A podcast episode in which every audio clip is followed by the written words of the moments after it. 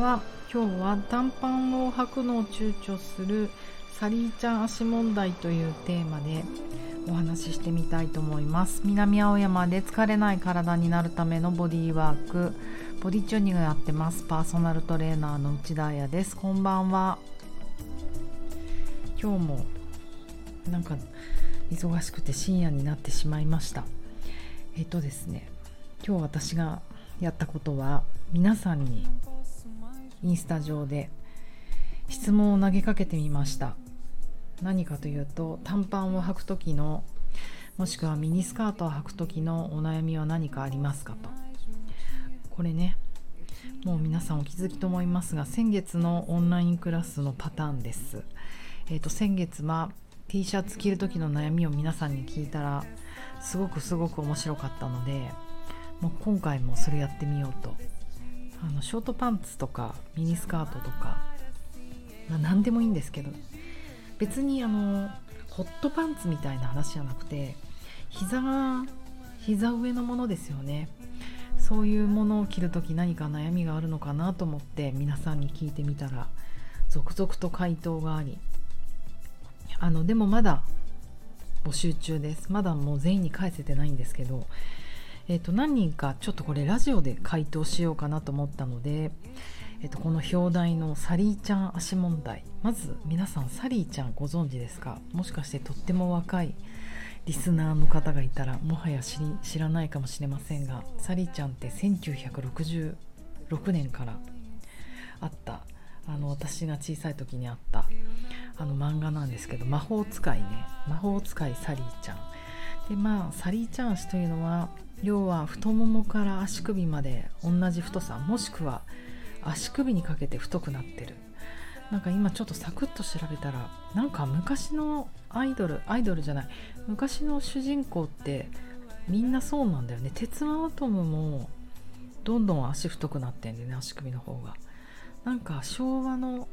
象徴なんですかね。うん。あの太ももから足首までいかなくても膝から足首まであのワンラインっていうのはなんか私結構嫌いじゃないというかこうまっすぐな感じとか好きなんですけどね。一応象足っていうのも何かなと思ったので 失礼ですよね。サリーちゃん足ぐらいにしときました。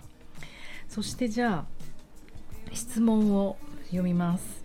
名前言っちゃえ。えいこさん。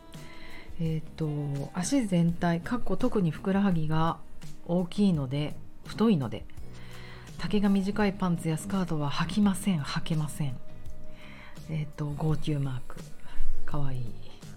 もう一人夏子さん。足首とふくらはぎが太くて挑戦したいですができません。号泣マーク。号泣マーク号泣マーク。泣くやつね。膝も自信がありません。号泣マークっていう。なんかまるで2人そっくりな質問ですよね。あのだからやっぱりそういう人多いんじゃないかなと思って今日はちょっとこのテーマについて話してみたいと思います。まあだから足首がない問題ですよね。うんうん。えっ、と私が今ねこの「ボディーワイズ」という本をちょっと参考に語ってみようかと思うんですがジョセフ・ヘラーという人が書いたまあなんかボディーワークの一つでねヘラワークっつうのがあるんですよね。その偉い人。その人が言うにはえー、っと足首どこに書いてある？そうそう。えーと、全ての関節の中でも足首っていうのは他の関節を比較できないほどの圧力に耐えている。まあそうだよね。全体重が乗ってるじゃないですか。なぜなら一番下にあるから人体の。体重が 82kg の男性っていう風に考えてみるとこの小さな細い足首でただ立っているだけ。そういう時は約 13.6kg の圧力がかかることになると。この人がこう動き出したりすると足が地面を蹴る衝撃のために足首にかかる瞬間圧力は静止していた時の数倍だと。下手すると約55トン？だって。なんかすいません。ちょっと計算の仕方がよくわからないけど。彼が言うには高いところから飛びあそうね。それはそうだね。飛び降りて落下したりとかすると5トン。5トンの重さがかかるという。まあこんなあの数字はなくても人体の中で私たちは二足歩行してる生き物だから人体の中で一番下にある足首。それで全体重を支えているわけだから一番圧力がかかるんですよ。だからそこはまあ潰れかねないし飛んだり跳ねたりするとどんどん潰れるしうんそれでも私たちは歩いたり走ったりしなくちゃいけない。じゃあどうするかっていうとやっぱり太くなっていきますよね。それを支えていくわけに。じゃあそこを強さという意味で太くしないためにはどうしたらいいかっていうと私たちが体の他の部分で結構上に引き上げてその足首のこの今 5, 5トンとか言ってたけどせめて2トンぐらいにするとかね、えーと、負担を減らすということが対策になります。だからこのお二人への回答としてはまず上半身鍛えようっていうこと。えーと、前回の T シャツで結構前鋸筋っていうことをやったんですけど前鋸筋っていうのは肩甲骨と肋骨をつなぐ、まあ、あの脇の筋肉ですねボクサーの人が持っているノコギリのようなボクサー筋と言われたり、まあ、ボクサーじゃない人も持ってるけど、えーとそこでそこをはじめとして背筋で私たち上半身は上半身で結構上につってるんですよ。イメージとしてはあのバレリーナさんが、えっと、パドゥドゥといって男性と踊るじゃないですか2人で。でその時男性ってこの脇のところ持ってるんですね。ってことはそこで上半身も上半身から上に男性のサポートで引き上げてあげてるからあんなつま先の先のトーシューズみたいのであの立てるんですよ。だから女性は1人で踊る時よりも高く飛べるしあまあ当たり前だけど持ち上げてもらってるから。サポートがあるから回転も3回どころかね32回とか36回とか回れるわけですよね。だからそのもう男性はいないけど一般女性は。自分でそれを引き上げるっていう筋力が結構結構大事なんですよ。その引き上げがあれば足首にそもそもかかるその2トンだか5トンのあの重さがだいぶ減るのでそこで初めて走ったりとか飛んだりとか踊ったりとかするとまあトレーニングとして無駄な足の贅肉が落ちて細くなるかなって感じなんですよ。それが引き下がったままいろんな足のねトレーニングもスクワットとかうさぎ跳びとかしちゃった日にはまあよりまた足首太くなるしかないよねっていうことなんですよねだから回答としてはまず上半身鍛えようってことになる。うんうんえーと、意外でしょうみんな足細くしようとして足首くるくる回したりなんかこうねふくらはぎの筋トレしたりするんだけどそうじゃないんだよね意外に。でさらに足首とふくらはぎということを考えるとふくらはぎっの下に足があって足の裏の筋肉とつながってるんですよ。でふくらはぎはもちろんその足のね後ろのこの太ももの裏側のハムストリングとか大臀筋とつながっているとだからこの前後だよね足の裏の力とハムストリングの力あと大臀筋が弱いと代償としてふくらはぎが頑張るからふくらはぎが太くなっちゃうと。だからふくらはぎばっかりを使わないようにするためには足裏の筋肉鍛えてあと足首それによってスタビリティっていう固定性を作ってであとはあの太ももの前側だけじゃなくて後ろ側を使うっていうのがおすすめになってきます。ちょっとねマニアックな話だけど。あとそうそうあのーちょっとサクッとさっきネットで調べてたらこのサリーちゃん足のこと英語でねこういう表現あるのかなって調べてみたら何人かの人が YouTube とかで上げてたのがなんか「ゲットリドオブなんかキャンクルフィート」とかが書いてあってキャンクルって何？わかんない。カンクルって読むのかキャンクルって読むのかわかんないんですけど CANKLE 何人かの人がそういう言い方をしていて何だろうと思ったらそのサリーちゃん足のことでした。なぜそういうかっていうとアンクルとカーフをかけて要はアンクルって足首ね。足首とふくらはぎが同じ太さになっちゃってるってことが言いたい。まあ足首が太いってことが言いたいみたい。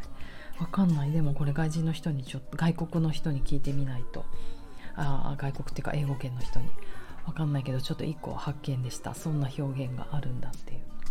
あともう一個ネットで調べてて面白いなと思ったのはまあこれ日本だけど美容整形でも結構出てきてあのボトックスだよね。ふくらはぎの筋肉にボトックスを打って細くするっていう治療もあるみたい。えっと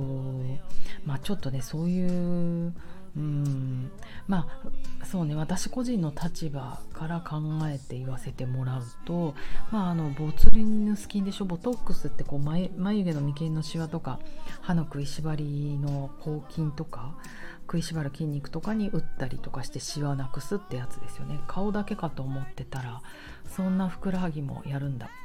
その原理で言うと要はししゃもみたいにキュッてなっちゃうふくらはぎの筋肉をそのボトックスすることによってなんかそのあれだよね収縮する神経を活かせなくして筋肉を衰えさせるっていうことだと思うんですよね。だからそれも多分半年ぐらいとかそれぐらいしか効かないものだと思うからまあそれだけでねあのじゃあ半年後にどうなっちゃうんだろうまた戻ってまた打つのかなってまあ賢い人は思うのとあとやっぱりこのさっきのねトレーナーの立場で言わせてもらうと結局そのふくらはぎのししゃもをキュッて固めて、えー、と歩いてる走ってる生きてるっていうのは要は理由があるわけじゃないですか。要は他の筋肉が弱いから代償してるってことだよね。だからそれをある日突然いきなりうんボトックスなんて多分ね打って3分ぐらいでしょ3分ぐらいである日突然チェンジさせてしまうと弱い足底筋膜弱いハムストリング弱い大臀筋はあのその支えがなくなっちゃってどうなるのかなって思う。だから他に動きの支障が出てくるんじゃないかなって思うんですよ。なんかやっぱり急激に体を変えるもう整体でもそうなんですけどいなんか一発でどこか治すとかは本当危な、うん、怪しいなって思って怪しくない。もしかしたらそういうことできるのかもしれない。でもやっぱり私たちには生物学的リズムっていうのがあってその成長のリズムか老化のリズムか変化のリズムっていうのがあってだって1歳児が突然、うん、どんなことしたって17歳になれないじゃないですかっていうようにやっぱ成長にはかなりゆっくりしたリズムがあって骨折だってうん、私この間先月じゃないな1月ぐらい2月ぐらいに骨折したけどもう超頑張ったけどやっぱ35日かかったんですよ。だからまあそんなもんなんだな。まあだからそのおかげでね急に老けたりある日突然浦島太郎にならないんだなって思ったりするとそんなにうまい話ってないんだよね。急に何かを得られるとか。だから急に体を変えるっていうことその注射なのかね手術なのかね。でそれってそれに伴うリスク生物学的リズムじゃないことをやったら体にどういう反応が起こるのかなとかなんかそういうことをみんな、ね、考える時間があるといいなって思いました。ということで今日は、えーと、ラジオにてお二人に夏子さんと英子さんに回答させていただきました、えーと、まだまだ質問募集中なので明日の朝ぐらいまで24時間だもんねストーリーの。ボディチューニングのインスタグラムのストーリーに、あのー、返信していただけたら何かの形でちょぼちょぼ回答していこうと思います。そしてちゃんとがっつり来月のオンラインクラスで、えーと、詳しい説明はしていこうと思うので是非お楽しみに。おやすみなさい。良い夜を。Maybe I do.